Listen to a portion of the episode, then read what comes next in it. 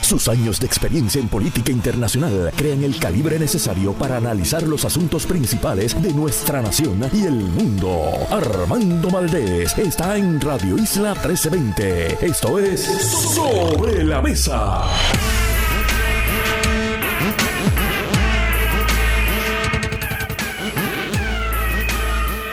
Buenos días Puerto Rico, soy Armando Valdés. Usted escucha Sobre la Mesa por Radio Isla 1320. Hoy en Sobre la Mesa estarán con nosotros José Yello Ortiz Daliot y Víctor García Sagirosencio. Ellos son nuestros analistas aquí en Sobre la Mesa. Representante Mariana Nogales del Movimiento Victoria Ciudadana estará con nosotros también y el licenciado y profesor catedrático auxiliar de la Universidad Interamericana de Derecho, Jorge Farinacci estará también con nosotros en momentos en que se discute una propuesta en la legislatura para establecer la segunda vuelta en las elecciones en Puerto Rico para que en efecto seamos gobernados por personas escogidas por una mayoría y no simplemente por una tercera parte del pueblo de Puerto Rico, como sucede en estos precisos momentos durante este cuatrienio en Puerto Rico. Hablamos con él sobre esa propuesta. Y a diferencia de la mayoría de las semanas, de lunes a miércoles, en sustitución de la amiga Marilú Guzmán, que se está tomando unos días, estará con nosotros la licenciada y amiga Ivonne Lozada. Y junto a ella, ustedes y yo analizaremos todos los temas para hoy, 23 de enero del 2023. Son las 8 y 3 de la mañana. Los asuntos del país tienen prioridad. Por eso llegamos a poner las cartas sobre la mesa. Vamos a poner las cartas sobre la mesa de inmediato. Quiero discutir varios temas. Voy a hacer un breve comentario sobre el comienzo del juicio contra el productor radial Sixto George. Voy a hablar un poco también sobre el tema del presupuesto, el plan fiscal y lo que planteó durante la reunión de la Junta de Supervisión Fiscal, el nuevo director de ese ente fiscal, el puertorriqueño Roberto Mujica, puertorriqueño que había estado radicado por mucho tiempo en Estados Unidos y tiene una larga y exitosa trayectoria en temas presupuestarios precisamente en Estados Unidos. Y voy a estar hablando también, voy a traer un tema de hace ya dos semanas, pero no he escuchado a nadie comentarlo y lo tenía ahí en mi archivo de temas pendientes que se me habían acumulado la semanita que estuve fuera. Y lo voy a traer, se refiere a la oficina de la Procuraduría de la Mujer y una carta abierta que publicó, yo la vi por lo menos en el periódico Primera Hora el 12 de enero, el pastor Bautista del Sur, así se identificó, René Pereira Jr. Y voy a hacer una exégesis de ese texto que ha publicado este líder religioso en el periódico sobre la Procuraduría de la Mujer y el nombramiento de la eh, persona que identificó el gobernador Pedro Pierluisi y Vilmari Rivera Sierra para ocupar ese cargo. Pero comienzo hablando sobre las fiestas de la calle San Sebastián y si yo sobreviví las fiestas de la calle San Sebastián, fui ahí ayer junto a eh, mi esposa y mis dos hijas Vi a muchos radioescuchas que se me acercaron, que me eh, expresaron su cariño, su apoyo y a todos ustedes les expreso mi agradecimiento por esos acercamientos y por supuesto mi agradecimiento siempre a todos ustedes por soportarme, aunque sea unos minutitos, a veces hasta dos horas en sus días. Yo sé que eso es difícil, solo personas que me quieren mucho me pueden les agradezco, les agradezco eh, esa dedicación diaria con este programa. Es broma, es broma, pero gracias a todos ustedes por escuchar y por el cariño que nos tienen a todos los talentos de Radio Isla 1320. Bueno, estuve en la fiesta, estuve con mis dos hijas, como les decía. Ustedes sabrán, una tiene cinco años, una tiene un año. Y tengo que decir, siendo esta la primera vez básicamente que yo iba con las dos, creo que había ido anteriormente con la chiquita, pero era bien chiquita antes de la pandemia. Tengo que decir que encontré que como padre visitando la fiesta con otra perspectiva distinta a cuando era el joven Armando yendo a pariciar, que en estas fiestas, y no sé si eso se daba siempre, pero en estas en particular tengo que reconocer que hubo un cuidado puesto con la programación específicamente para niños. Y tengo que reconocer que en la Plaza de la Barandilla había muchísima programación infantil y que también en el Instituto de Cultura puertorriqueño, y ayer me encontré con el director del instituto, el amigo Carlos Ruiz, habían también muchas actividades para niños. Así que eso creo que hay que reconocerlo y felicitar eh, a ambos funcionarios, tanto a Carlos como al alcalde Miguel Romero, por haber tenido esa previsión de incluir ese tipo de actividad para que los padres también puedan, acompañados de sus hijos, disfrutar de las actividades de las fiestas de la calle San Sebastián, que se originaron y deben continuar siendo más que una mera bebelata, una celebración de nuestra cultura puertorriqueña. Y creo que eh, lo hicieron muy bien, hubo muy buena organización y realmente creo que fueron unas fiestas exitosas, un regreso un reencuentro del pueblo puertorriqueño con su cultura y con esta tradición tan importante, muy bien organizada. Mis felicitaciones a todo el equipo del municipio de San Juan, a todos los dueños de restaurantes y barras y kioscos y demás por hacer de estas fiestas todo un éxito y por supuesto felicitaciones también al alcalde Miguel Romero por ese trabajo. Dos elementos que quiero traer de las fiestas también. Yo les decía la semana pasada que si uno encuestaba, uno iba a ver que el 90% del pueblo de Puerto Rico estaba de acuerdo con imponer algún tipo de restricción a la aportación de armas en las fiestas de la calle San Sebastián. Y particularmente siendo tan razonable la propuesta que había planteado el municipio y el alcalde de que si tú quieres llegar en bicicleta, si tú quieres llegar a pie o si tú quieres llegar en tu propio carro, puedes, por supuesto, portar tu arma, porque lamentablemente, lo digo, esa es mi posición, bastante parcializada, pero es mi posición y tengo que ser honrado con ella. Lamentablemente en Puerto Rico existe ese derecho bajo la Constitución de Estados Unidos, bajo la segunda enmienda. Así que lamentablemente el que quisiera llegar con armas tenía muchísimas maneras de hacerlo. Lo que hizo el municipio fue decir, si usted se va a montar en mi guagua, y pagar los cinco pesitos, un requisito para usted montarse en mi guagua, que no es un derecho, usted se está montando aquí porque yo decidí montar este servicio, pero si no ofrecía este servicio, pues, ¿qué usted iba a hacer? ¿Cómo iba a llegar a la fiesta? Es no un derecho, ¿verdad? Ir a las fiestas de la calle San Sebastián no es un derecho. Pues el alcalde dijo, si usted se va a montar en esta guagua, como si usted se fuera a montar en un avión en el aeropuerto Luis Muñoz Marín, yo voy a catearlo y si usted tiene un arma, le voy a pedir amablemente que usted se lleve su arma, la deje en otro lugar y entonces se monte en mi guagua. Y Codepola llevó una demanda en contra del municipio. El municipio ganó la demanda, al menos en instancia, no he visto más reportajes de si se llevó a el Tribunal de Apelaciones.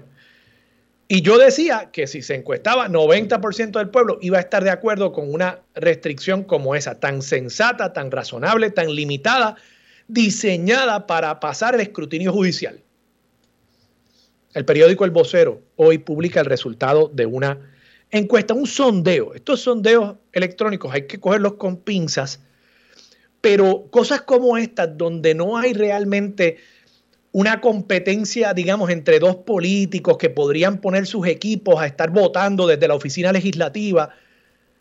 Este tipo de encuesta, pues yo tiendo a prestarle algo más de credibilidad porque realmente si alguien hubiese estado interesado aquí en algún tipo de sesgo en esta encuesta, sería en todo caso Codepola y ellos tendrían la organización para poder quizás sesgar ese resultado. Pues ¿cuál fue el resultado? Dando todos esos disclaimers, el resultado y la pregunta fue, ¿favorece la decisión del juez de prohibir portar armas en los vehículos que llevan a las fiestas de la calle San Sebastián? 86% dijo que sí. Me equivoqué por cuatro puntos. Y eso puede estar dentro del margen de error. 86% del pueblo de Puerto Rico está de acuerdo con ese tipo de restricción y estoy de acuerdo que estarían de acuerdo estoy seguro que estarían de acuerdo con otras restricciones similarmente sensatas para asegurarnos que en Puerto Rico no pase lo que pasó ayer en California, donde un individuo se metió en un festival donde se celebraba el Año Nuevo Lunar, el Año Nuevo Chino, que de paso mis felicitaciones a la comunidad china en Puerto Rico por esa importante celebración para su cultura, y mataron a 10 personas, un individuo con un arma de fuego. En una celebración, supongo que hasta similar a las celebraciones que teníamos aquí este fin de semana con las fiestas de la calle San Sebastián. Así que este punto es importante que lo veamos y que los políticos entiendan que el pueblo de Puerto Rico es un pueblo que no se presta para los extremismos y para la polarización y rechaza eso. Y qué bueno por el pueblo de Puerto Rico. El segundo punto que quería traer sobre la fiesta, escuchaba en Pegados en la Mañana al secretario del DACO y tengo que decir que me ha sorprendido muy favorablemente la manera en que se expresó el secretario del DACO sobre una pregunta que le planteó Julio acerca de el costo de la comida durante las fiestas de la calle. Y no se tiró en una dirección ni otra. Y creo que eso es muy sabio de su parte y tengo que reconocer que yo fui muy severo con el secretario cuando fue nombrado por algunas experiencias anteriores que él ha tenido en su trayectoria profesional.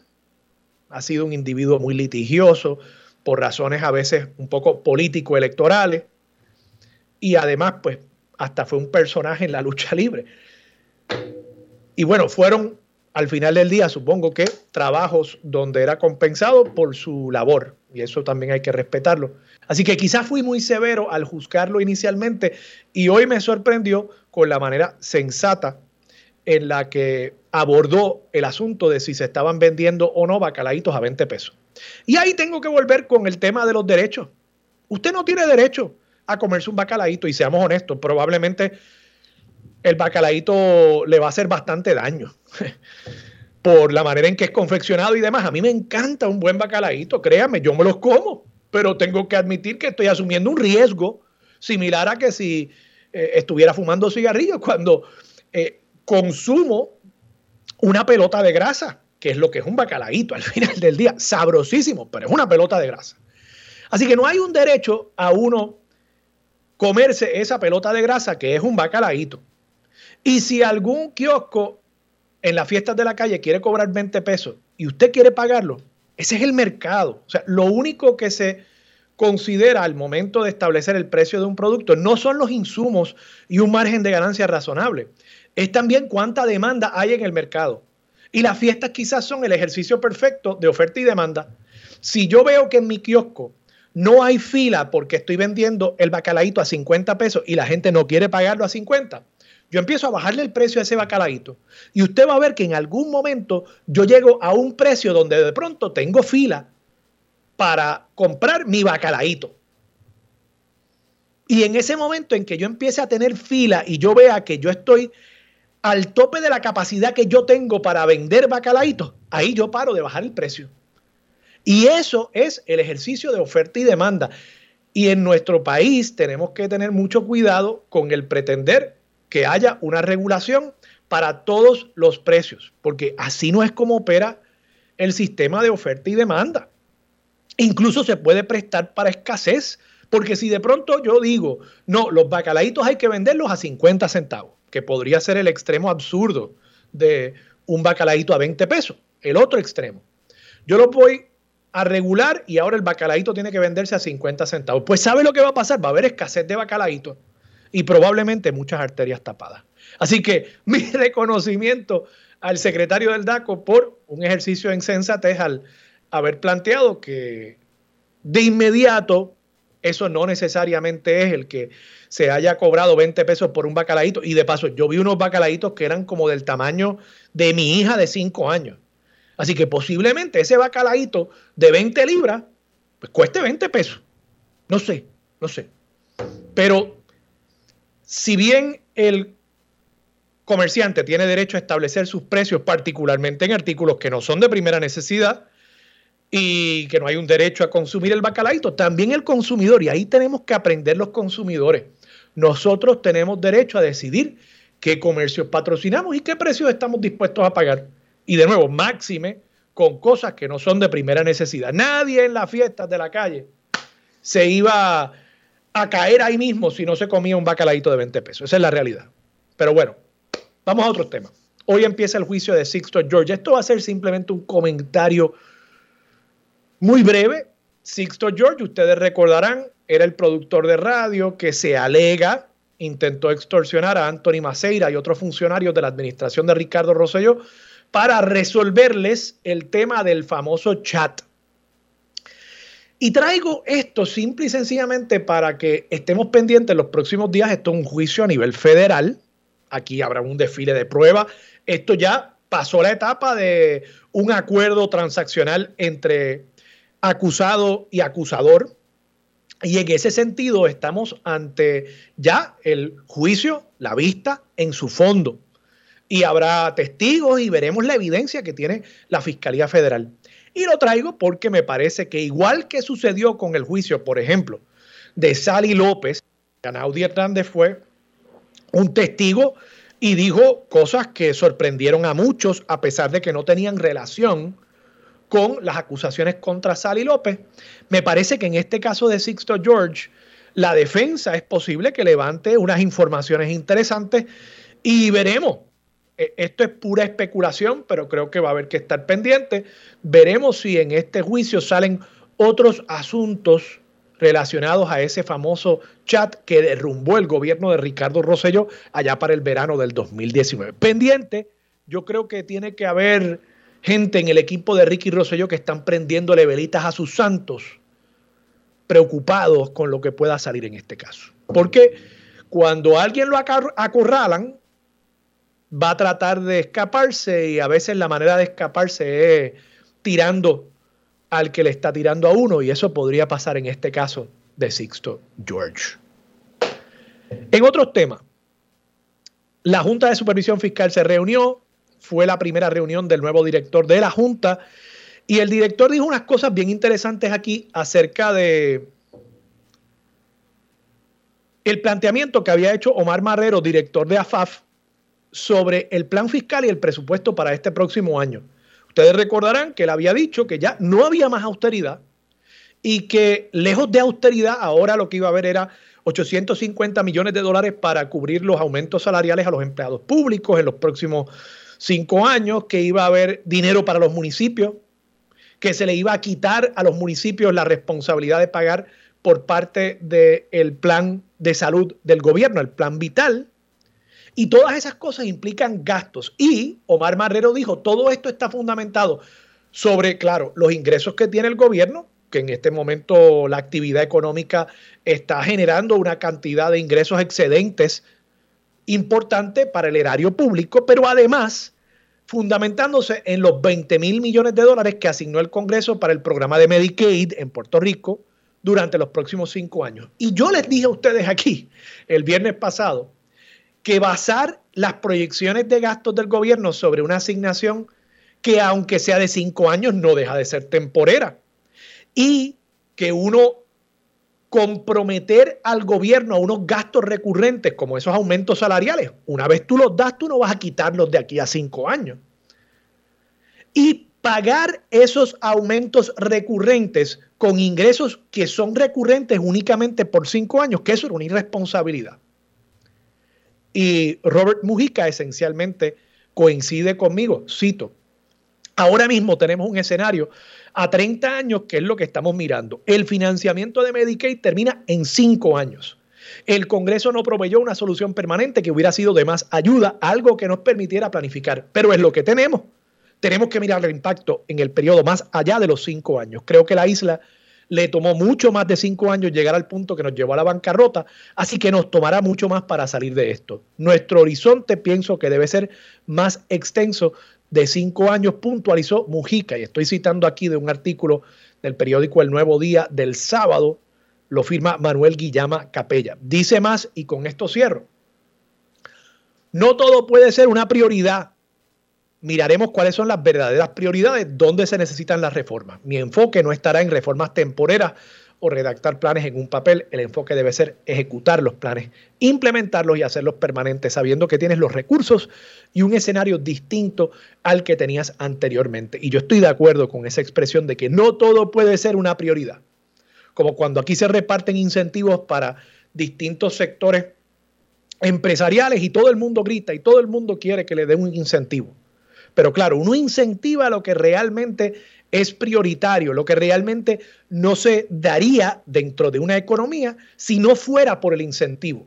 Pero, por ejemplo, incentivar el colmado de la esquina, pues no hace nada para la economía del país porque en la medida en que haya la demanda para un colmado en la esquina de su casa, ahí va a haber un colmado.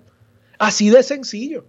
Ahora, fábricas, producciones cinematográficas, otras actividades que requieren atraer una inversión que no necesariamente tiene que radicarse aquí, esas son las cosas que hay que incentivar y de ahí que coincido con Robert Mujica en que no todo puede ser una prioridad y añadiría yo, en la medida en que todo sea una prioridad, nada es una prioridad. Y ese ha sido uno de los grandes problemas con la cuestión fiscal en Puerto Rico, que todo, por simpatías político-electorales, todo lo definimos como prioritario y acabamos en quiebra y con absolutamente nada siendo prioritario para el pueblo de Puerto Rico, por lo menos para el gobierno.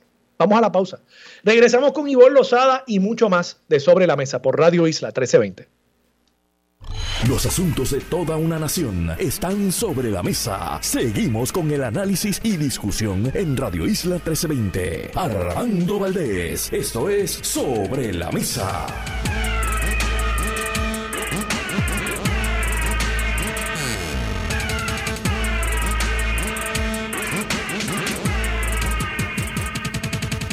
Regresamos hoy Armando Valdés. Usted escucha sobre la mesa por Radio Isla 1320 y le doy la bienvenida a esta hora a Ivonne Lozada. Ivonne, buenos días. Aquí en sustitución de Marilu Guzmán. Buenos días. Buen día, Armando. Oye, me, me, has hecho amanecer. Digo, yo me levanto a las cinco y media de la mañana, pero usualmente todavía no estoy eh, en ámbito público a esta hora tan temprano. Pero ya tomaste café. Mira, sí, a las 6 de la mañana, por Dios, yo he tomado café, estoy sentada en la computadora leyendo, leyendo los periódicos. Oye, ¿estuviste en la fiesta? Pues mira, estuve en la fiesta, eh, tengo una opinión mm, encontrada, me parece que estuvo muy bien organizada, que en términos de seguridad, y hay casi un consenso, eh, pues estuvo en términos de seguridad, pues fue un éxito. Escuché a los eh, empresarios y los comerciantes del área eh, del viejo San Juan, que eso eran como que los dos temas prioritarios, seguridad y el impacto económico que podía traer a los comerciantes de San Juan. Y en ese sentido ha habido mucha satisfacción. Pero sí ayer hablé con eh, Margarita Gandía, que representa, que está en el comité timón de, los, de la Asociación de Residentes del Viejo San Juan.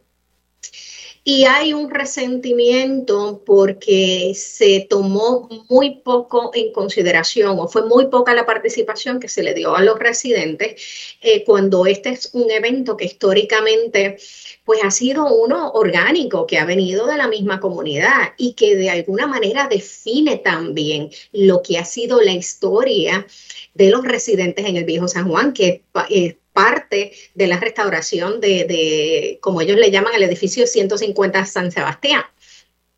Así que es una parte que les toca mucho, es muy personal para ellos y estaban un poco sentidos también por el hecho de que se va, pero esto pasa en todos los festivales alrededor del mundo, se va perdiendo el carácter de tradicional, ¿no? Esto es una festividad que aparte de, eh, religiosa, pues muy cultural y se comienza con el tiempo a convertir en un evento comercial, ¿no? Entonces le ves, comienzas a ver comparsas de brandings y marcas comerciales como pues el Coca-Cola, claro, y otras, pero y mucho menos, eh, o quizás que tienen más relevancia y más proyección, porque tienen más, más dinero, más recursos, que las tradicionales comparsas. Así que un poco, pues tengo mixed feelings. Sí estuvo exitosa, estuvo ordenada, obviamente ya a mi edad ya yo me lo disfruto más por el día. Eh, por la noche, pues es muy limitada la participación que tengo, que no te puedo dar mi parecer sobre cómo estuvo por la noche, por lo que he escuchado es que estuvo bien. Qué bien, digo, yo, te tengo que admitir que yo, yo viví en Viejo San Juan eh, a principios de este siglo.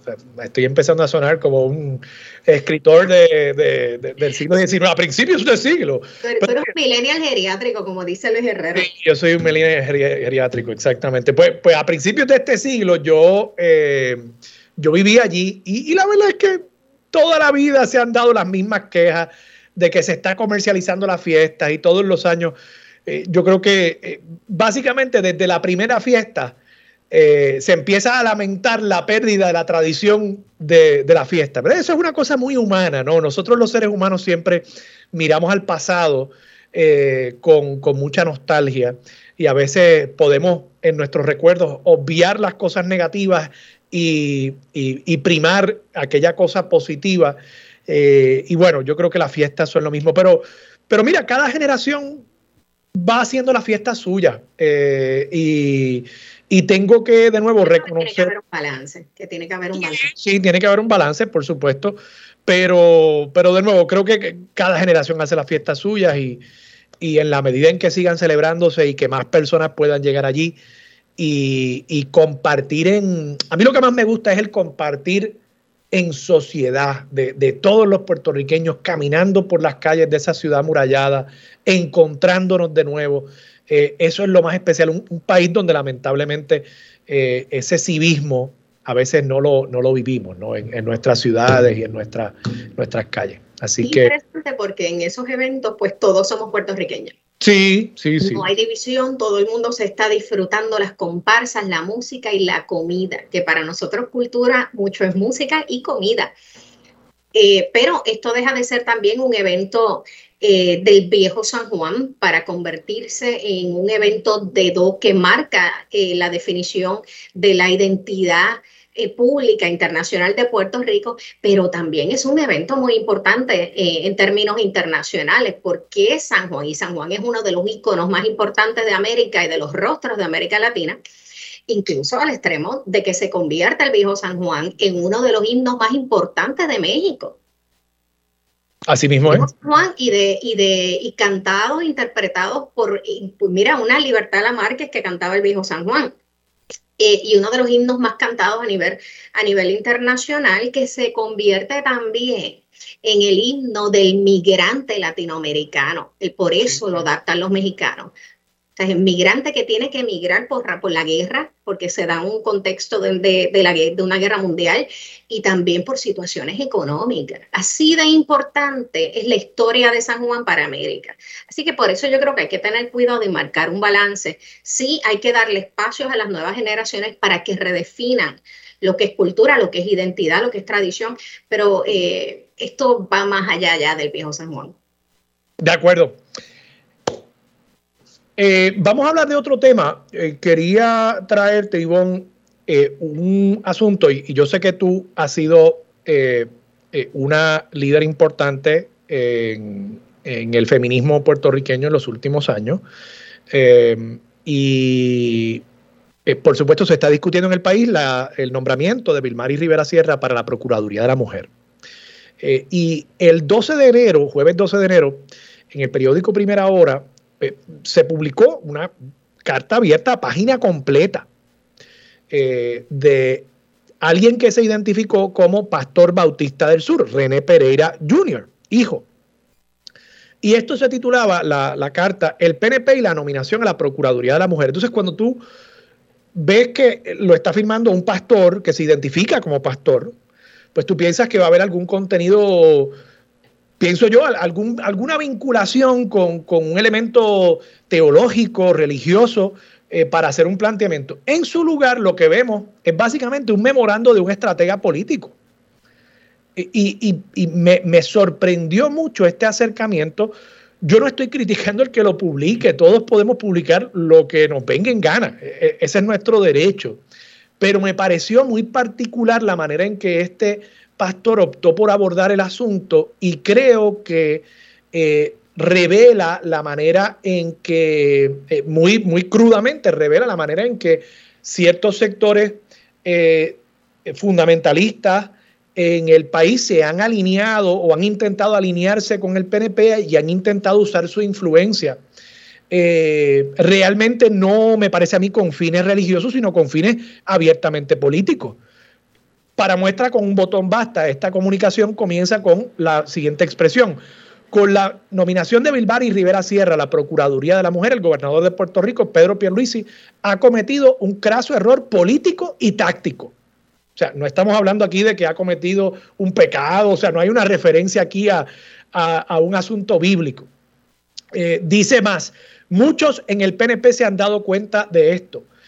De ahí que ese partido ha ido tomando acciones para recuperar esa base electoral conservadora. La principal de ellas es la eliminación del currículo de perspectiva de género en educación.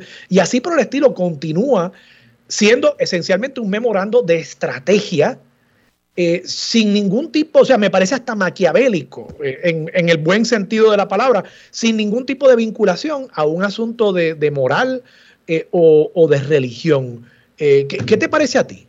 Mira, eh, Mira lo que me parece. Tanto eh, las expresiones del, padre o, religioso eh, como de Rivera Chats, que tú dices, ¿qué hacen estos dos hombres? Eh, definiendo y decidiendo lo que, primero lo que debe ser la agenda de la mujer en Puerto Rico y quién debe o no ocupar la Procuraduría de la Mujer de toda la gente en el país, estos dos hombres. Si yo estoy de acuerdo contigo cuando tú empiezas a leer de este religioso una carta, tú piensas que tiene que ver un poco con doctrinas religiosas. Yo creo que tiene que dar un paso atrás porque en ningún lugar en la Biblia establece lo que son las políticas sobre los derechos de las mujeres. Mucho, muy distante está. O sea, la construcción androcentrista del mundo que aparece en la Biblia no corresponde al mundo de hoy, está ciertamente siendo eh, cuestionado por sectores muy progresistas en las iglesias protestantes principalmente, en áreas, por ejemplo, teólogas feministas que lo cuestionan. Así que hay que tener un poco de cuidado.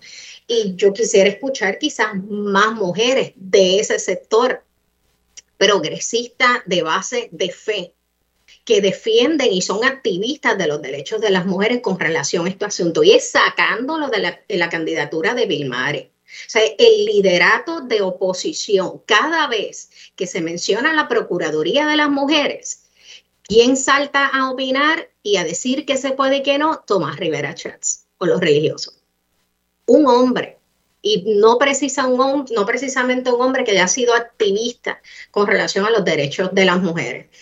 Eh, esa es mi opinión. Yo creo que tienen que echarse para atrás y las mujeres que están de estos dos hombres un poco den un pase al frente y comiencen a reflexionar sobre lo que debe ser la agenda de la mujer fuera de las líneas estas de disciplinas partidistas y religiosas. Sí, yo creo que si alguien puede hacer ese reclamo eh, con conocimiento de causa y con la fuerza moral para hacerlo eres tú, que hiciste precisamente eso. Eh, sí, con el costo que tiene, digo, obviamente eh, no me arrepiento, pero es muy difícil para las mujeres hoy dar un paso al frente en reclamo de sus derechos porque la estructura está dominada, en el caso de la política y de la religión también está dominada por hombres y, ha funcionado así por siglos.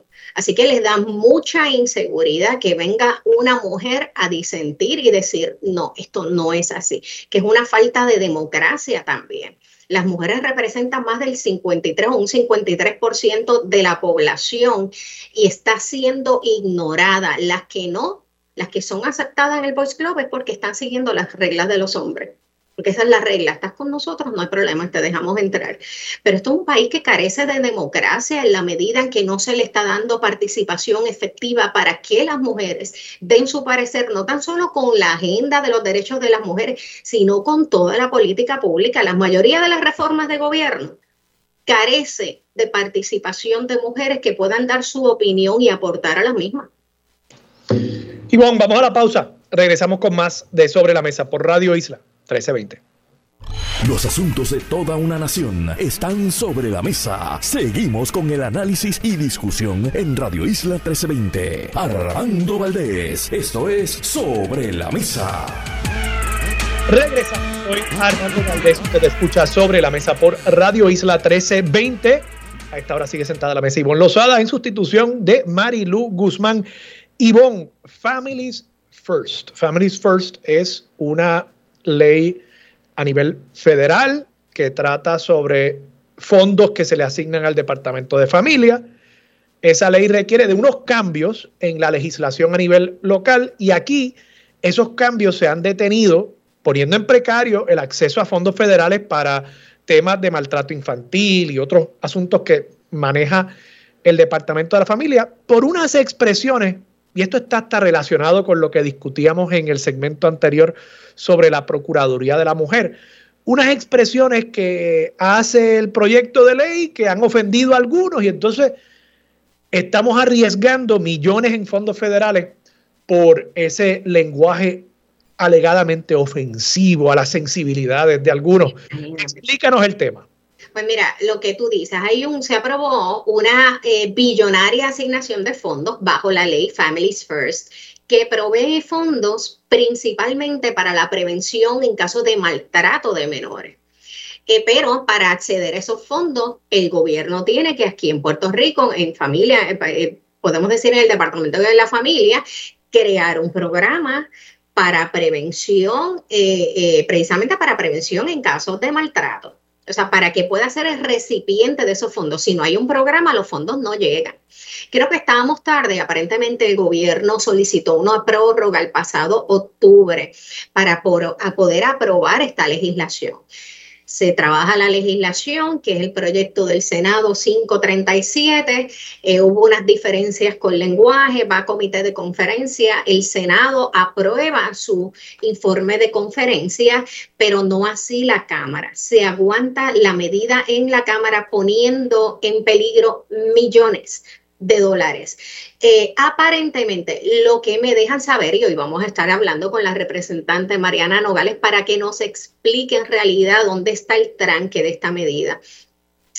Pero me llegan eh, rumores de que el tranque está en la utilización del término identidad de género. ¿Por qué? Porque en la política pública que establece la medida, dice, mira, se va con estos fondos, se van a implementar programas y servicios dirigidos a familias y menores, con peritaje en trauma, basado en evidencia, todo para atender el problema de maltrato de menores. Y estos servicios, la provisión, la provisión de servicios de consejería y tratamiento se va a dar a estas familias sin importar raza, color, nacimiento, origen o condición social, ideas religiosas o políticas, así como por sexo, orientación sexual, identidad de género ni trasfondo social o cultural de los integrantes de la familia nuclear del menor.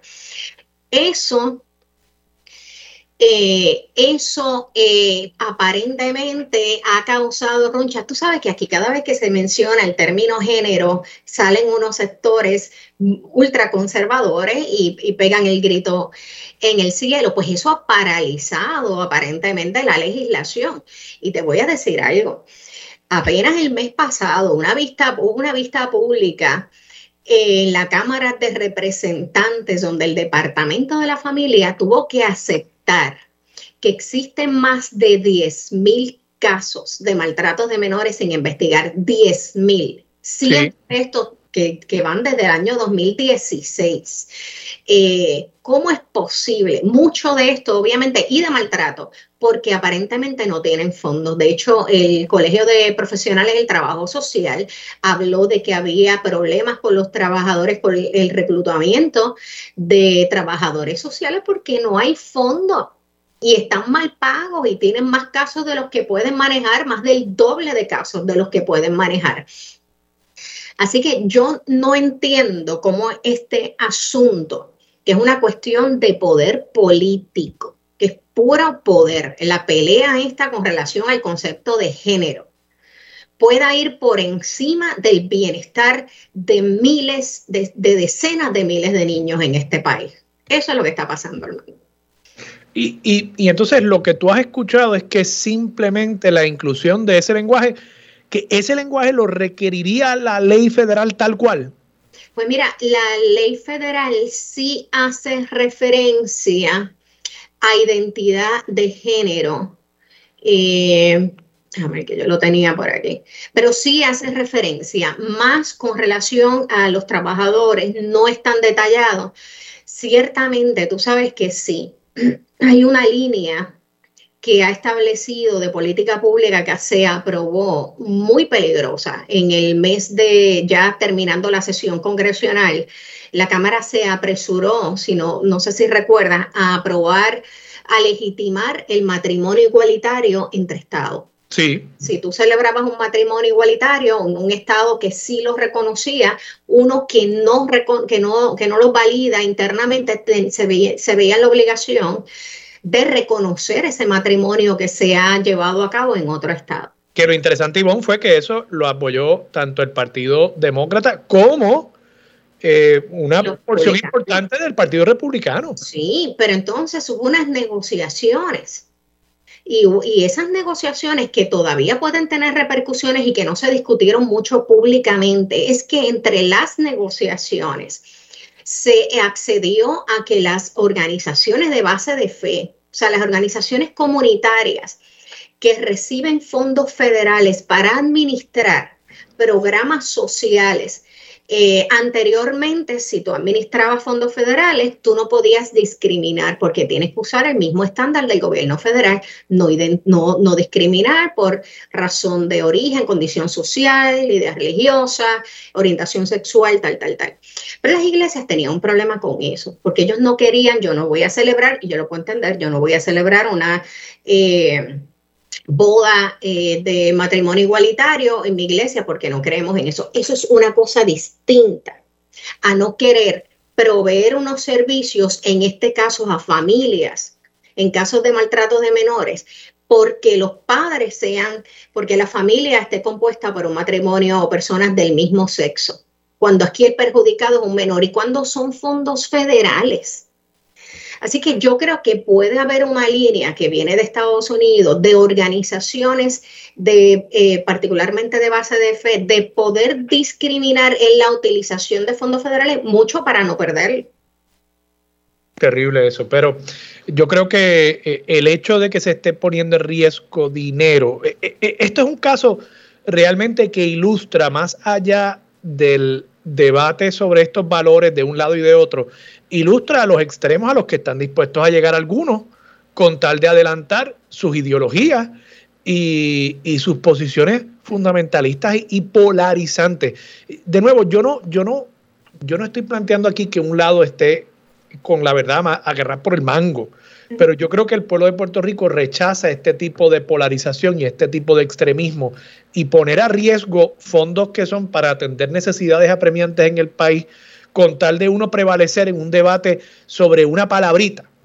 Eh, realmente creo que va en contra de los principios del pueblo de Puerto Rico y el electorado. Eso es, digo, esa es mi opinión. Y se están llevando enredados a decenas de miles de niños. Muy triste, muy triste. Y vamos a la pausa, regresamos con más de Sobre la Mesa por Radio Isla 1320. Los asuntos de toda una nación están sobre la mesa. Seguimos con el análisis y discusión en Radio Isla 1320. Armando Valdés, esto es Sobre la Mesa. Y regresamos Aquí sobre la mesa por Radio Isla 1320, yo soy Ivonne Lozada en sustitución de la compañera Maril Guzmán, quien se estará tomando unos días en esta semana. Pero hoy, como todos los lunes, nos acompañan José Yello Ortiz de Aleote, ex senador, y Víctor García San Inocencio, ex representante. Buenos días a ambos, Yello y Víctor. Muy saludos, Ivonne. Me alegro de escuchar tu voz. Saludos a Víctor y a toda la radio audiencia los escucho al técnico bien lejos, bien lejos. Así que si me pueden subir un poquito el volumen, se lo agradecería porque no puedo seguir la, la conversación. De todas maneras, al fin de la pasada semana, un poco de manera repentina, Pablo José Hernández Mayoral anuncia la creación de un comité exploratorio para la candidatura a la comisaría residente que parece haber marcado el inicio de la pre en el PPD. Esto parece que ha obligado a un liderato aparentemente inmóvil, un poco desprevenido del Partido Popular a salir de la sombra para confirmar si evidentemente van o no van a aspirar, porque llevan un año, llevan un tiempo de que aquel parece que va a correr, el otro no sé, puede que sí, puede que no.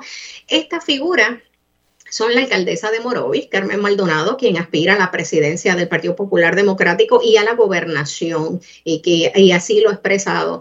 También el alcalde eh, de Villalba, Luis Javier Hernández, que igualmente parece aspirar a la gobernación y creo que a la vicepresidencia del PNP, no a la presidencia, y quien pidió tiempo hasta el próximo mes de febrero para comunicar al país si efectivamente estaría aspirando a la gobernación y a qué posición en, dentro de la estructura del Partido Popular. Otros candidatos que se han mencionado son el representante Jesús Manuel Ortiz, eh, que menciona, de que se menciona como candidato también a la gobernación en la presidencia del partido, y el senador Juan Zaragoza, que también ha manifestado interés en la gobernación. Así que díganme, déjame ver si los escucho ahora. Bueno, y si me permite, ¿me escucha? Sí, ahora los escucho mejor. Bien, Víctor García San Inocencio por acá. Antes que nada, gracias por ser nuestra anfitriona hoy. Bienvenida. Eh,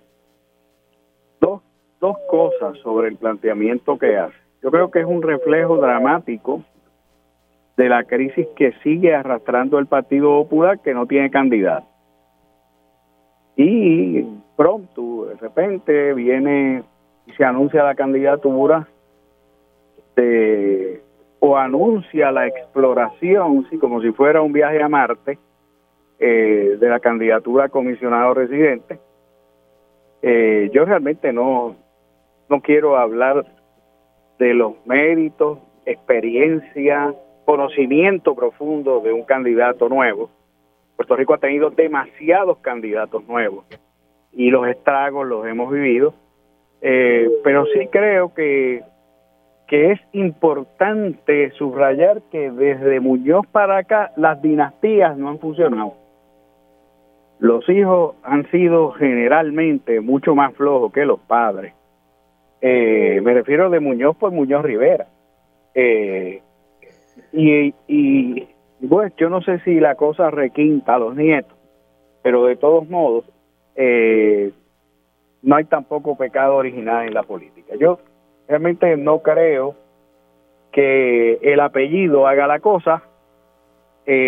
por supuesto que el único capital contra el cual puede girar eh, en este momento ese explorador de una candidatura eh, es el apellido eh, y no me parece no me parece que esto pinte bien para el Partido Popular y esos son los candidatos los que han anunciado hasta la fecha pues ya ya se entregaron hace mucho. Ya yo te tenemos por ahí Sí, estoy aquí. Saludos, saludos de nuevo, Ivonia y a Víctor. Este, pues mira, para, para mí no es sorprendente de que este joven, eh, Pablo José, creo que se llama, eh, tenga esa aspiración, porque ya se rumoraba eh, de que la tenía. De hecho, en la asamblea de reglamento a la cual yo asistí, allí se rumoraba mucho, pues muchos comentaban la posible candidatura de Pablo José a la comisaría residente y, y, de entrada eh, uno se entusiasma porque es un joven, un joven de 30 años, eh, bien educado en términos académicos, eh, estudió en Harvard, estudió en, Stanford Leyes, y uno pensaría que iba a traer al ruedo político ideas frescas con relación no solamente a la situación económica de Puerto Rico, sino también a la, a la situación política eh, que tiene Puerto Rico de una relación de subordinación política con los Estados Unidos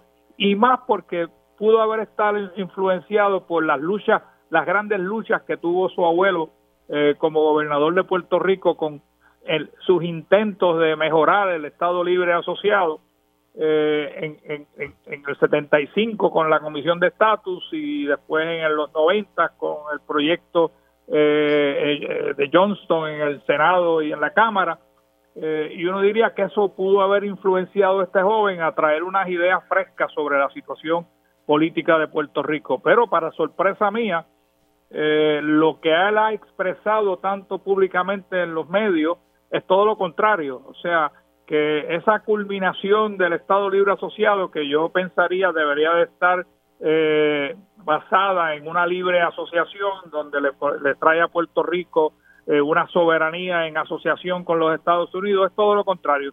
Su ofrecimiento principal que ha escuchado, pues a mí como popular me ofende, porque lo que él pretende es perpetuar la colonia, perpetuar el Estado Libre Asociado tal y como está, quizás con alguna mejora que otra, pero que mejoras que ya tanto el Supremo de los Estados Unidos como la como el Congreso de los Estados Unidos y el Ejecutivo de los Estados Unidos ha dicho que eso no es posible y particularmente después de la aprobación del 83-93 en la Cámara de Representantes donde se excluyó porque el Congreso también se dio cuenta de que el Estado Libre Asociado no era una colonia y eso tenía que de alguna manera descolonizar a Puerto Rico y, y esa no era la solución. Así que me sorprende que el joven eh, traiga esta idea vieja y trate de al Partido Popular indalgarle eh, un ELA a perpetuidad. Eso es una gran preocupación y no le veo mucho futuro a esa candidatura desde la perspectiva de, la sustancia que trae en términos de lo que ha planteado.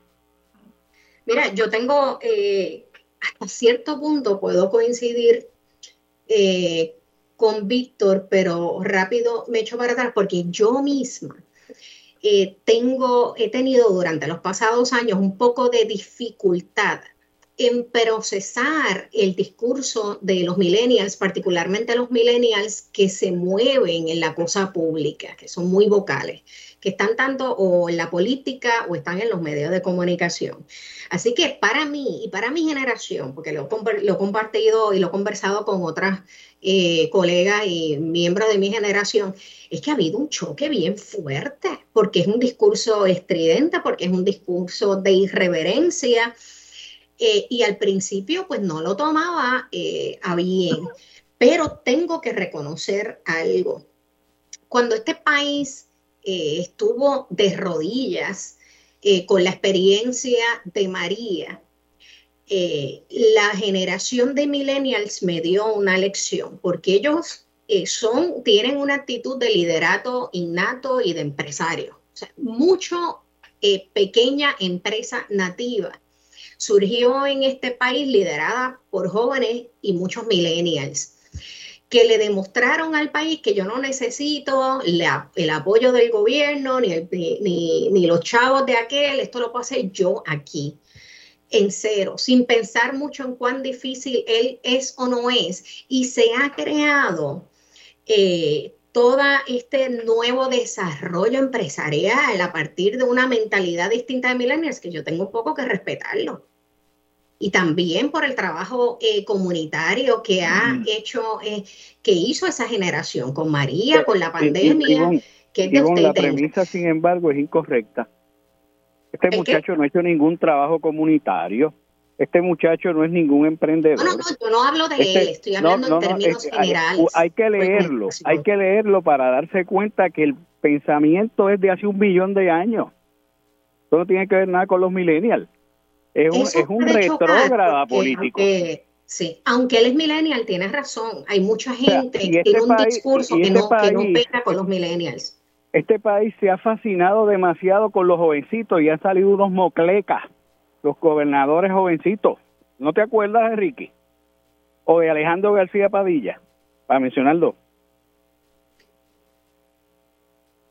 Pero también el reclamo de los millennials es este país está como está por la generación tuya y la mía. Eh, estamos de acuerdo, pero, pero lo que demuestra la realidad, que siempre es empírica, es que esa apuesta por lo juvenil eh, nos ha traído verdaderos engendros eh, políticos. Y, y digo, y este está leído como un reaccionario, un elemento jurásico eh, tendrá mucho que navegar y explorar de aquí a allá. Lo, lo, que sucede, yo creo, Ivonne, que esos millennials que tú describes, que han tenido proyectos exitosos en la agricultura, en el comercio, esa, esa innovación y esa energía y ese vigor, pues no se ha traducido o no se ha trasladado o no lo ha logrado los que insertan en la política, como este joven y otros que menciona Víctor, eso no se ha logrado y siguen trayendo ideas totalmente de la edad media que no tienen ninguna perspectiva de futuro en Puerto Rico en términos políticos. Este, oye, estoy de acuerdo contigo en lo de la agricultura. Eh, esta eh, generación millennial ha hecho con la agricultura rescatarla lo que nosotros no supimos hacer, porque nosotros nos enfocamos mucho en, la universidad y en tenemos que ser profesionales y nos olvidamos de la tierra. Pero, eh, pues mira, yo no sé si hay que darle espacio, yo algo tengo que reconocer, yo no conozco, para ser honesta, personalmente no puedo dar fe de la figura de Pablo José porque es muy poco lo que yo he podido compartir con él. Así que todo lo que sé es lo que aparecen en los medios. Eh, pero tengo que, de alguna manera, admitir y reconocer la valentía que tiene este joven de dar un paso al frente para retar y asumir la candidatura a una comisaría residente que lleva 18 años bajo el PNP y cuya incumbente es una de las candidatas más fuertes que ha tenido el Partido Nuevo Progresista en décadas. Y lo ha hecho sin que se le caiga una pestaña. Pero uno, uno obviamente puede reconocerle eh, cierta valentía eh, por su juventud, pero, pero, pero para poder evaluar eh, en su totalidad lo que lo que tiene en la bola este joven, hay que escuchar obviamente sus propuestas y lo que he escuchado hasta la fecha, pues yo tampoco lo conozco bien, pero las propuestas que he escuchado son totalmente de la edad media y eso no creo que ayude a Puerto Rico ni una jota. Así que eh, es totalmente decepcionante eh, que un joven que tiene la educación que él tiene política y académicamente nos venga a proponer pues la perpetuidad de la colonia. Eso para mí como popular, primero, y como puertorriqueño es totalmente inaceptable. Yo coincido contigo en el asunto de, del estatus. Eh, pero por la experiencia que he tenido precisamente con los millennials, no sé si deberíamos por lo menos darle un espacio para escuchar qué es lo que tiene que ofrecer, más allá del estatus. Pero bueno. Eh, Ivonne, y no quiero, no quería darle más de dos minutos a esto, pero este ya es hora de que por ser joven, no venga gente con las ideas más conservadoras del mundo a coger PON y con lo que están haciendo las, personas de esta generación joven en Puerto Rico. Triste caso fuera que el más reaccionario en Puerto Rico cogí ese PON porque es joven. Yo estoy dispuesto a escucharlo, lo que pasa es que lo he leído, lo he leído, he escuchado las entrevistas, él quiere revivir un muerto remuerto con la estaca en el pecho, que es el ELA. Bueno, pero ESCO podría ser conservador en términos de estatus, pero en política pública social aparentemente es muy liberal. Bendito, en la burbuja de allí de, de Miramar, pocas cosas se cuecen de ideas progresistas. además, creo que lleva 10 años fuera de Puerto Rico se ha pasado gran parte de su juventud fuera de Puerto Rico. Cumple con el requisito básico de las élites, venir de fuera sin vivir dentro de Puerto Rico y lo que pasa a la gente, los dos, los tres millones de habitantes, y postular ideas. Unos las postulan hacia el futuro, en el caso de él, retrógradamente a la época de los dinosaurios políticos y del colonialismo. Y, y, y fíjate, Ivonne, que en el ámbito económico eh, la propuesta que yo he leído principal es revivir los incentivos contributivos a la luz de la 936. Pues, tú sabes, ya, ya, eso es pase. Eh, y lo otro es la paridad en los fondos federales. Bueno, eso se me parece mucho a lo que quieren lograr los estadistas, ¿no? Que ese es su plan económico, lograr la paridad en todos los programas federales. De nuevo, eh, lo que necesita Puerto Rico es otro tipo de visión política, otro tipo de visión de futuro económico para la isla eh, que nos una y nos ponga a competir con los 192 países que son soberanos y que muchos de ellos tienen grandes logros, inclusive en nuestro vecindario que es el Caribe. Bueno, como decía uno de ustedes, quizás él tiene una apariencia de millennial joven y sí trae unas ideas con mucha influencia, más que nada de su abuelo Rafael Hernández Colón. Eso gira a favor y en contra de él para muchos. Pero hablando de millennials y jóvenes y cambiando a uno con una visión totalmente distinta al país, en el día de ayer el colega licenciado Jorge Farinachi Fernos catedrático auxiliar de la Escuela de Derecho de la Universidad Interamericana, publicó una columna buenísima sobre las propuestas para romper con el sistema de pluralidad. Entre estas, las la propuesta de una segunda ronda electoral a la gobernación como una propuesta de verdadera democratización y de y verdadera representatividad del gobierno. No sé si tuvieron la oportunidad de leerlo, pero ¿qué les parece la, la columna? Dale, Víctor. Eh, Yello, adelante, disculpa. Nada, mira, yo, yo estoy totalmente de acuerdo. Yo leí la columna, eh, se llama A democratizar nuestro sistema electoral del, joven abogado y profesor eh, Farinachi Fernós eh, Jorge y, creo y, y, concurro con él. O sea, eh, Puerto Rico no puede continuar eh, con un sistema electoral donde una minoría es la que reina el país. Eh, Pierluisi logró un 32% y gobierna como si tuviera más del 67% eh, de los electores con él.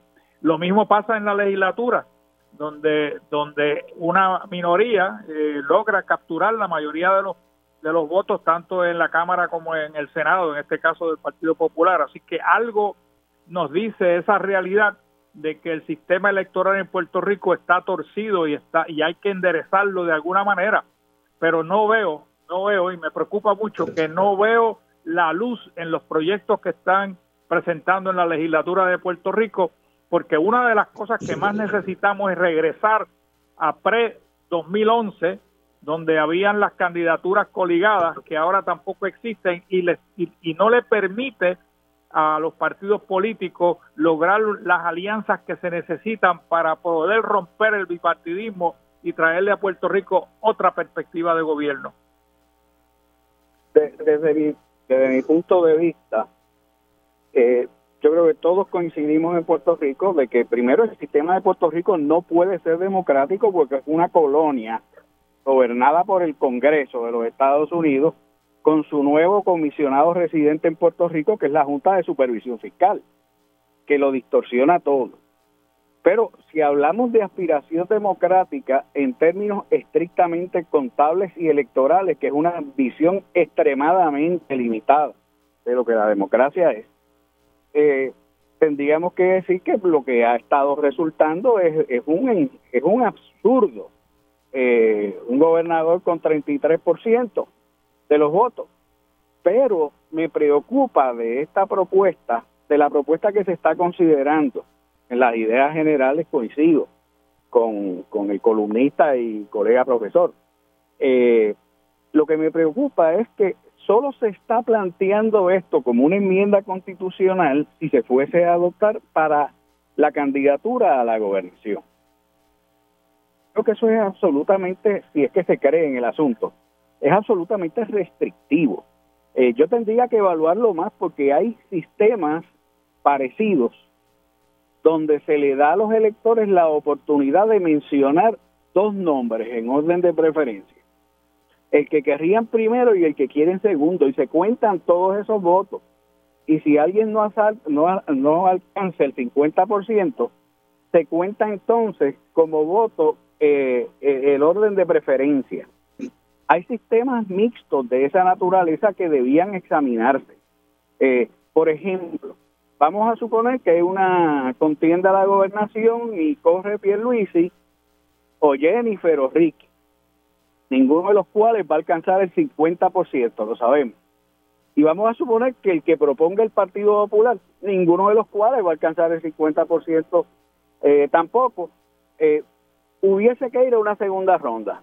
Es probable que Juan Dalmau sea escogido por muchos en primera instancia y por otros en segunda y sería el gobernador de Puerto Rico.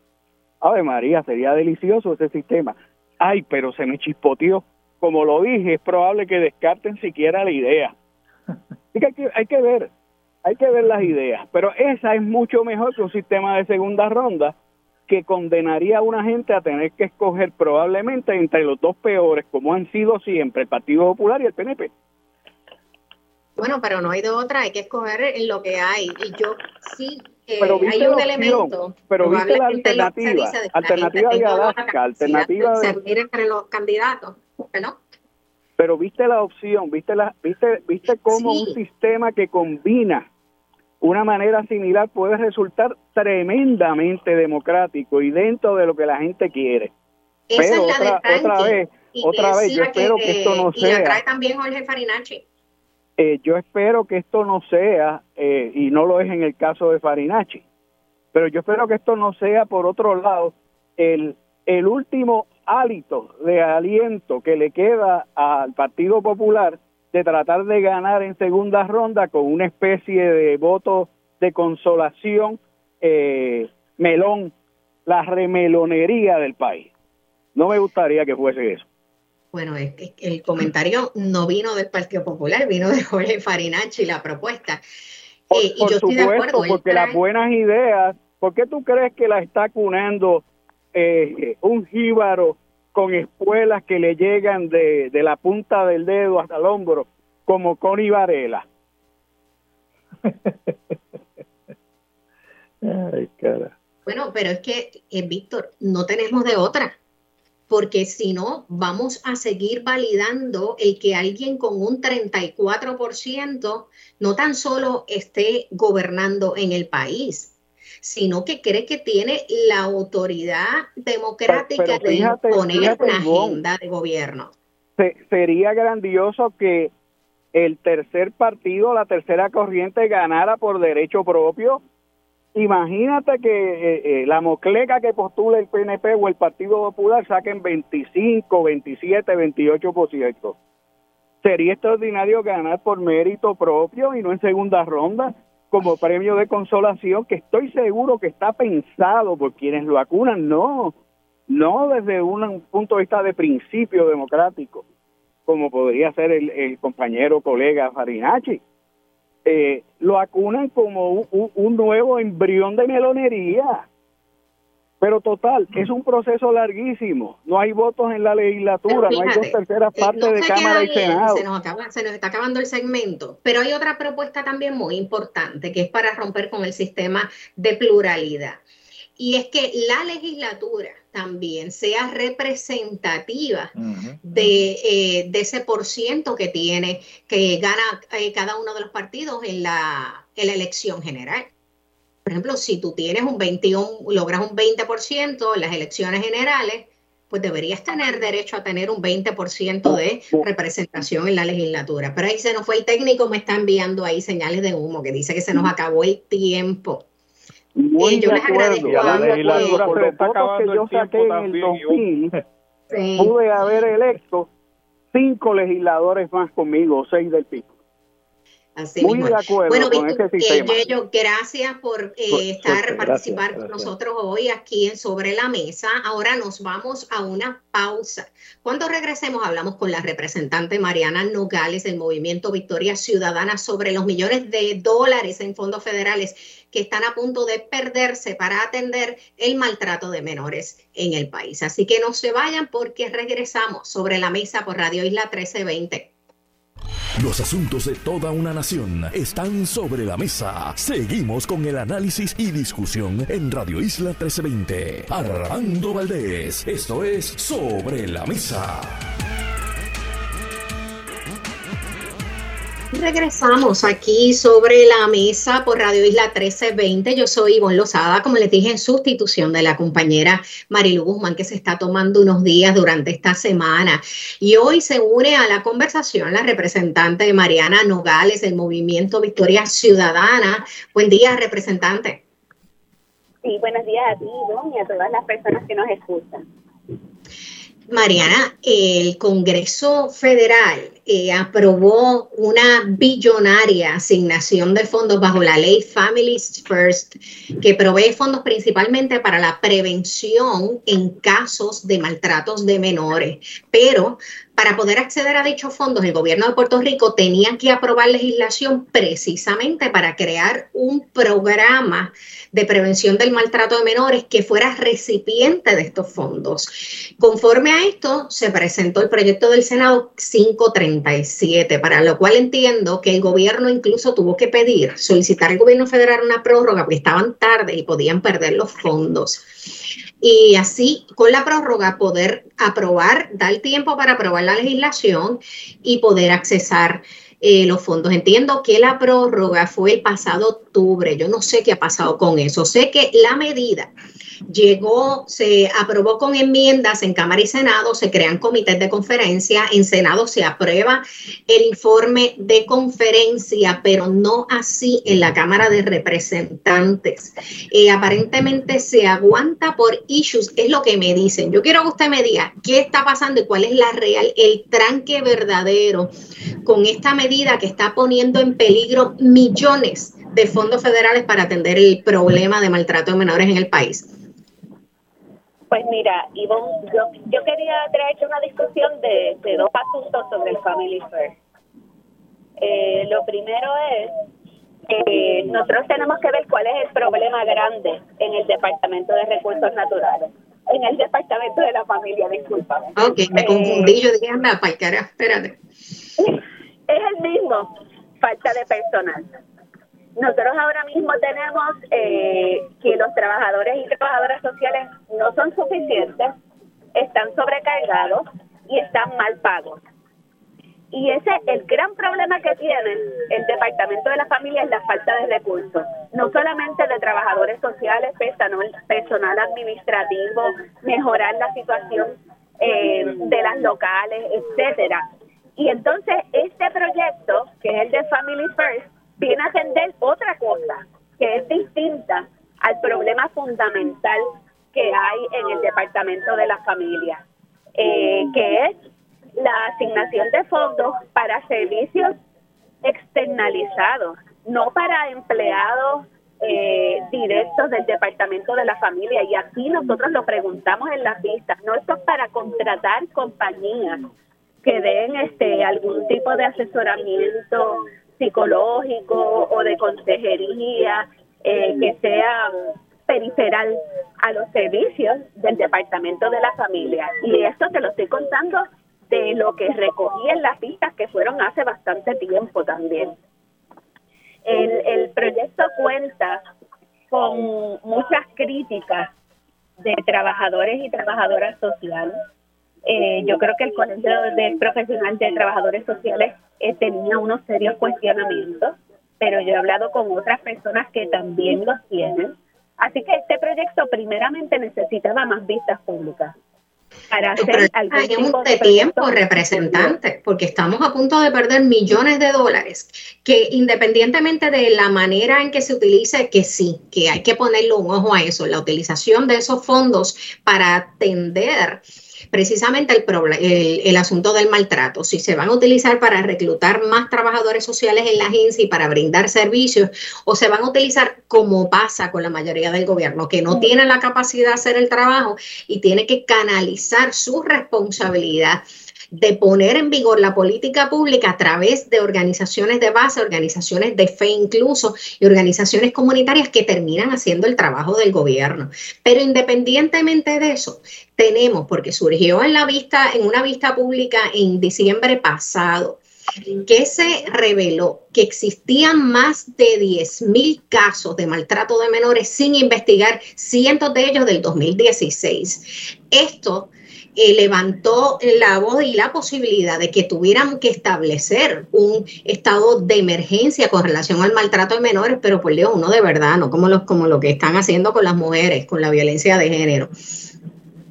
Así que me parece que hay que enfocarse si es una cuestión de cómo se van a canalizar los fondos o una cuestión de lenguaje, porque tienen issues con una utilización de lenguaje que tiene que cada vez que mencionan género ponen el grito en el cielo. Ah, Lo que sea, tienen que un poco echar las diferencias a un lado y poner en prioridad a estos decenas de miles de niños que se están viendo afectados con el maltrato, con el maltrato a menores. Este, Don, yo quería decir sobre eso eh, que sí ha habido esa discusión eh, sobre palabras y conceptos de género, que yo creo que eso es una barbaridad, que un proyecto se pare por ese tipo de discusión. Ahora, vuelvo e insisto, ese problema que tú acabas de mencionar de las 10.000 querellas sin investigar, la solución es trabajadores y trabajadoras sociales y los fondos no se pueden utilizar para contratar trabajadores sociales, punto. Así es que están escritos esa, esa propuesta de Family First. Eso es para proyectos eh, periferales y suplementarios, pero no nos resuelve el problema de las querellas. Lo que nosotros necesitamos es emplear trabajadores y trabajadoras sociales. No dar unos cursitos como los que se dan en el Departamento de Educación, que no hacen nada. Yo estoy de acuerdo con eso, pero ¿qué vamos a hacer? ¿Rechazar los millones de dólares? Que pudieran, porque aquí hay organizaciones comunitarias, pero hay muy buenas organizaciones comunitarias que dan el servicio. Incluso mira el caso de las mujeres y el Centro de la Mujer Dominicana, que hace incluso el trabajo que debería estar haciendo la procuradora de, de la mujer y se le han visto recortados los fondos y es mucho más eficiente que lo debería estar haciendo la Procuraduría, sí, que esto lo debería estar haciendo el Departamento de la Familia también. Pero mientras seguimos peleando, siguen sufriendo los niños. Sí necesitamos más fondos para pagarles mejor y más y a más trabajadores sociales. Mientras tanto, estos millones de dólares que pudieran sí significar y representar una diferencia en la vida de decenas de miles de niños, los estamos echando a la basura. Este, es que, bueno, yo creo que es verdad, un poco se desenfoca la discusión y es eh, que estos, estos fondos van para cosas como alternativas psicoeducativas que son, eh, ¿verdad?, este, proyectos que se, que se hacen en los planes de en los planes de manejo de los casos para darle unas terapias a las personas que ya eh, están en un plan de servicios del Departamento de la Familia. Ese es el tipo de cosa que se podría contratar con estos fondos, eh, no necesariamente las organizaciones de base. Ok, pero ¿pueden hacer la diferencia estos proyectos? No, en la vida de niños.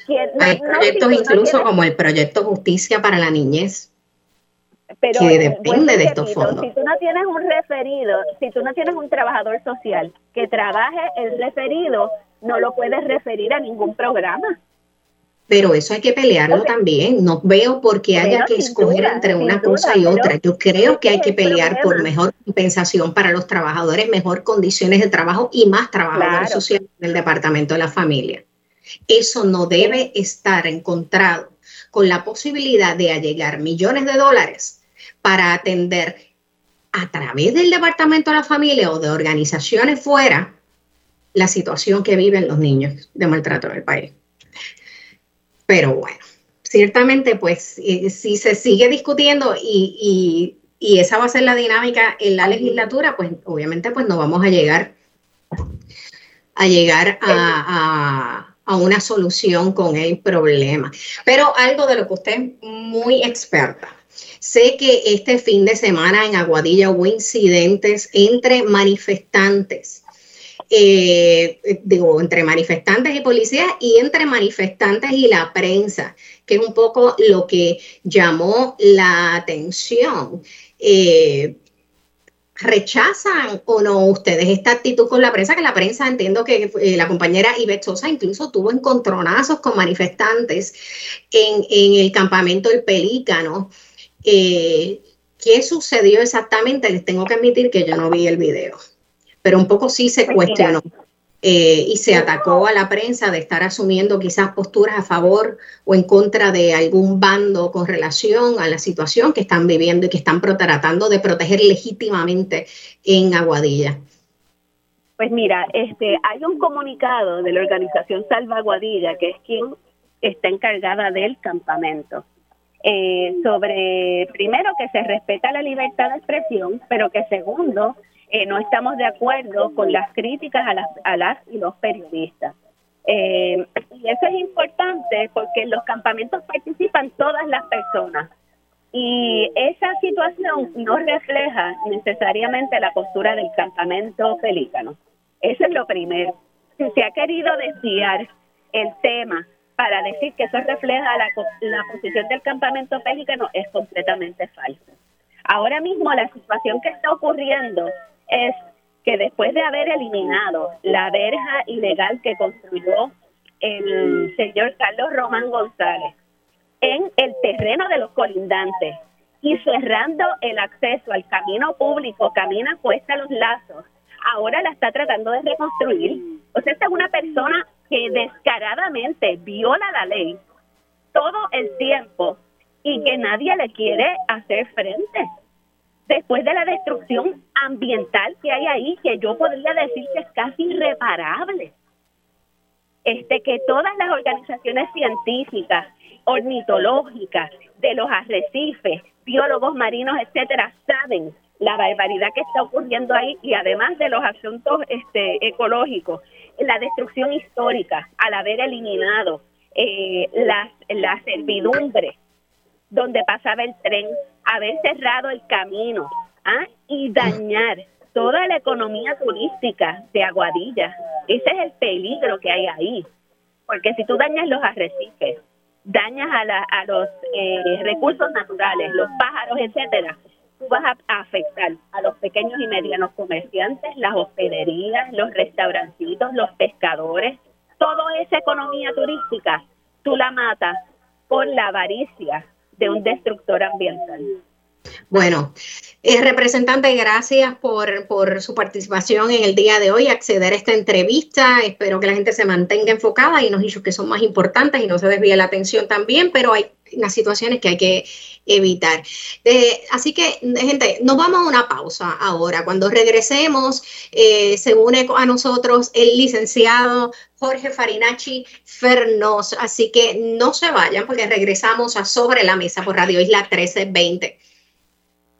Los asuntos de toda una nación están sobre la mesa. Seguimos con el análisis y discusión en Radio Isla 1320. Armando Valdés, esto es Sobre la Mesa.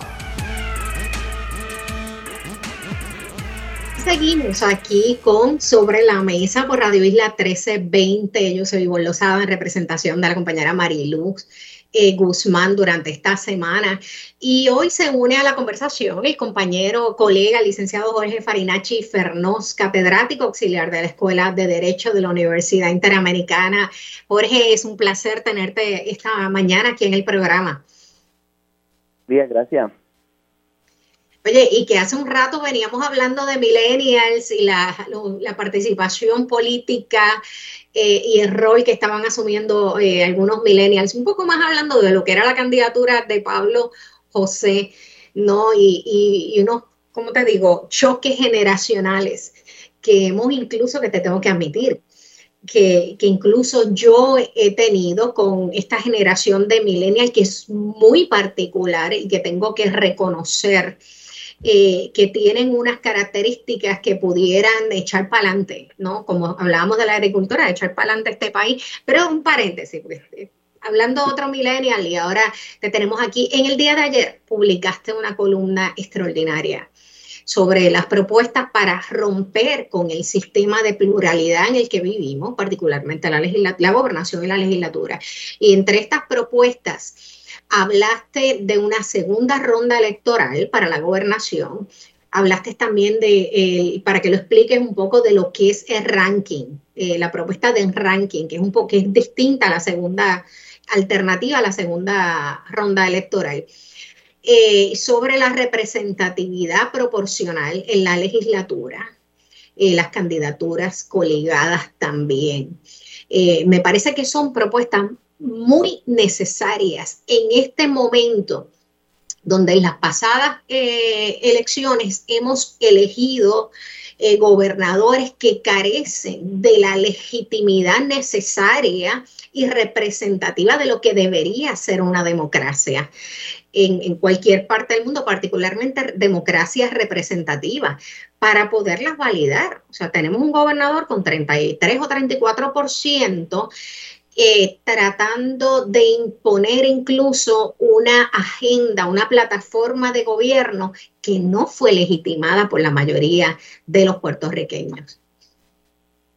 Eso es así, y fíjate, eh, eh, vinculándolo con, el, con lo que comenzaste, con la cuestión de generacional, curiosamente esas fallas democráticas de nuestro sistema constitucional electoral llevan ahí pues, por definición por siempre, pero no se habían manifestado tan crudamente hasta los procesos electorales recientes, en gran parte por el rompimiento que han hecho las nuevas generaciones con los partidos tradicionales.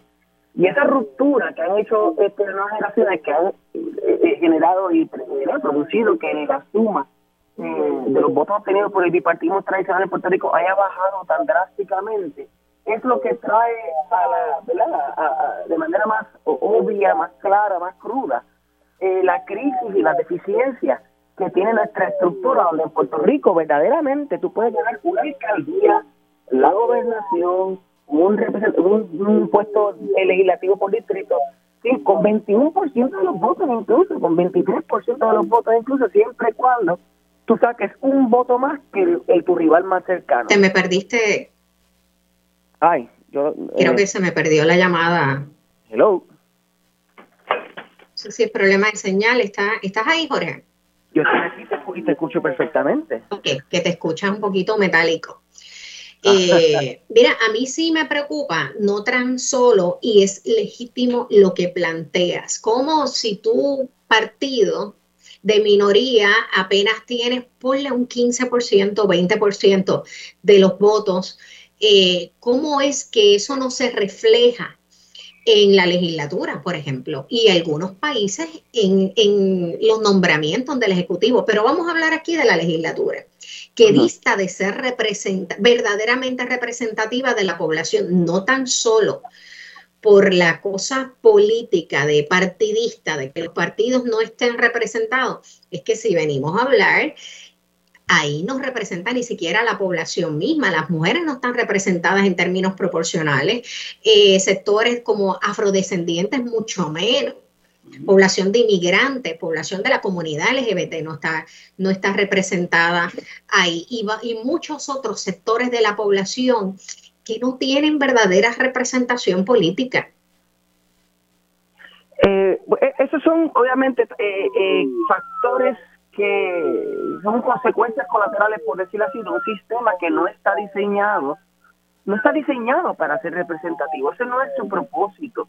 Incluso cuando uno va a los debates de la constituyente en el 52, cuando estaban discutiendo cómo se iba a estructurar la legislatura, el objetivo no era la representatividad, el objetivo era otorgar una mayoría a un partido, y que fuera a un partido, para que esto pudiese gobernar solo. O sea que cuando tú tienes una base tan, tan poco democrática en cuanto al diseño, no es de extrañar que las consecuencias que esto va a tener es que va a ser un proceso de exclusión por razones de género, de clase, de raza, generacional, etcétera. Entonces, el, el sistema que nosotros tenemos se creó en un momento donde el Partido Popular Democrático sacaba literalmente el 64% de los votos eh, y por tanto se hizo un sistema para garantizar que ese partido mayoritario pudiese gobernar tranquilo y solo en el poder. Pero el Puerto Rico ahora es multipartidista, a pesar de que el sistema está para que no lo sea.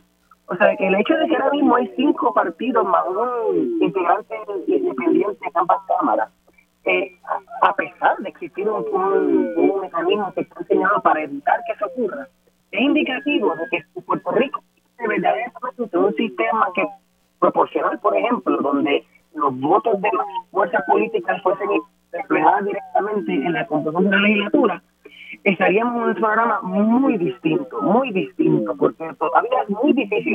Los cinco partidos que entraron eh, a, la, a la legislatura, este año lo hicieron por acumulación, porque no lograron ganar un escaño por distrito, porque nuevamente el sistema está diseñado para que un partido que tiene 22, 24% de los votos se queda sin nada, absolutamente nada, y otro partido tiene 26% de los votos. O sea, tú puedes sacar el 26% de los votos y ganar todos los distritos por, por, los, escaños distritales. Todos, siempre cuando saquen un voto más que el otro partido. O sea que hay un problema serio de déficit democrático de nuestra estructura, tanto a nivel de los pueblos ejecutivos, como son las alcaldías y el gobernador, pero en la manera en que la legislatura está, diseñada. Por ejemplo, el Partido Popular sacó 37% de los votos en las últimas elecciones. ¿Y por cómo, cómo logró tener mayoría absoluta en la Cámara de Representantes? ¿Cómo un partido con 37% tiene mayoría absoluta en la Cámara? Hay un problema, hay un problema de diseño, evidentemente, y se tiene que resolver. Sí, yo te, lo, yo te puedo entender, aunque muchos piensen que eso pueda girar en contra de algunos intereses, pero sí eh, carece de representatividad. Yo creo que también, y quizás del mismo liderato político, hay un desconocimiento de principios básicos de lo que es democracia o de lo que son las democracias, porque se creen que la democracia es un solo tipo y esto es lo que hay. Eh, y que no... No, en parte porque se acostumbraron a que como es un sistema de dos partidos por tantas décadas, que lo importante es que, si el rojo le ganó al azul, o el azul le ganó al rojo. Y una vez tú decidías cuál de los dos sacó más votos que el otro, ese ganó y ya cumpliste con la democracia. no hay no tiene, no tiene el grado político tradicional de Puerto Rico no tiene cultura democrática porque nunca le hizo falta porque era una pelea entre dos y una pelea entre dos uno le gana al otro una dicotomía sencilla y ya no vivimos en una dicotomía sencilla entonces ahora con ese problema que yo creo que va a empeorar, porque si, y yo y Berlín sacaron cuarenta y pico bajitos en la, en la pasada, en la elección antipasada, y después Luis y Fran sacaron treinta y poquito en la pasada en la próxima elección puede ser hasta, hasta más bajito. El, el, el, los votos necesarios para ganar la gobernación, que tiene un poder inmenso en nuestro país. yo creo que no hay nadie que pueda lograr que tenga un problema. La pregunta es cuál es la solución, ¿verdad? Entonces, hay dos tipos de solución. Una, que quieren cambiar la constitución, que es un poco más complicado y más, más serio, y otro que simplemente conlleva cambiar las leyes electorales en Puerto Rico, que es un proceso más sencillo y menos, menos contundente. Yo creo que ya tenemos que enfocar nuestra conversación en, que no, no pelear si el problema existe, porque los números no mienten. Gobernador con 33% que tiene el poder de veto y el poder de la policía, el poder de nombrar jueces. Una legislatura donde un partido con 37% tiene la mayoría absoluta de la Cámara de Representantes. Entonces, ese problema no se puede negar es cómo lo resuelve. Este, yo creo que en ese sentido, pues las opciones son a nivel legislativo, eh, destituir lo que por casi 100 años existió en Puerto Rico, que es la posibilidad de que varios partidos compartan un mismo candidato o candidata, ¿verdad? Y eso de esa manera pueden pueden aglutinar sus fuerzas en una sola candidatura compartida, o algo que es más, más, más, más un cambio un poco más, más, más estructural a nivel constitucional, de, decir mecanismos que garanticen que nadie ocupe un puesto electivo sin lograr la mayoría de los, de los votos. Sí. Eh, yo creo que tiene el volumen alto de, de, radio que tenemos feedback, pero se nos ha acabado el tiempo. Lo que sí coincido es que probablemente valga la pena crear un grupo ciudadano eh, para eh, el estudio de estas propuestas serias, de estas propuestas de democratización, de verdadera democratización de las estructuras políticas del país. Pero, gente, gracias Farinachi por aceptar la invitación y participar con nosotros hoy. Eh, hasta aquí llegamos para el día de hoy, lunes, en Sobre la Mesa. Yo los veo mañana lunes a las 8 y 24 en sustitución de Mariluz Guzmán, pero no se vayan porque por ahí viene la compañía era Mili Méndez con Dígame la verdad. Hasta mañana.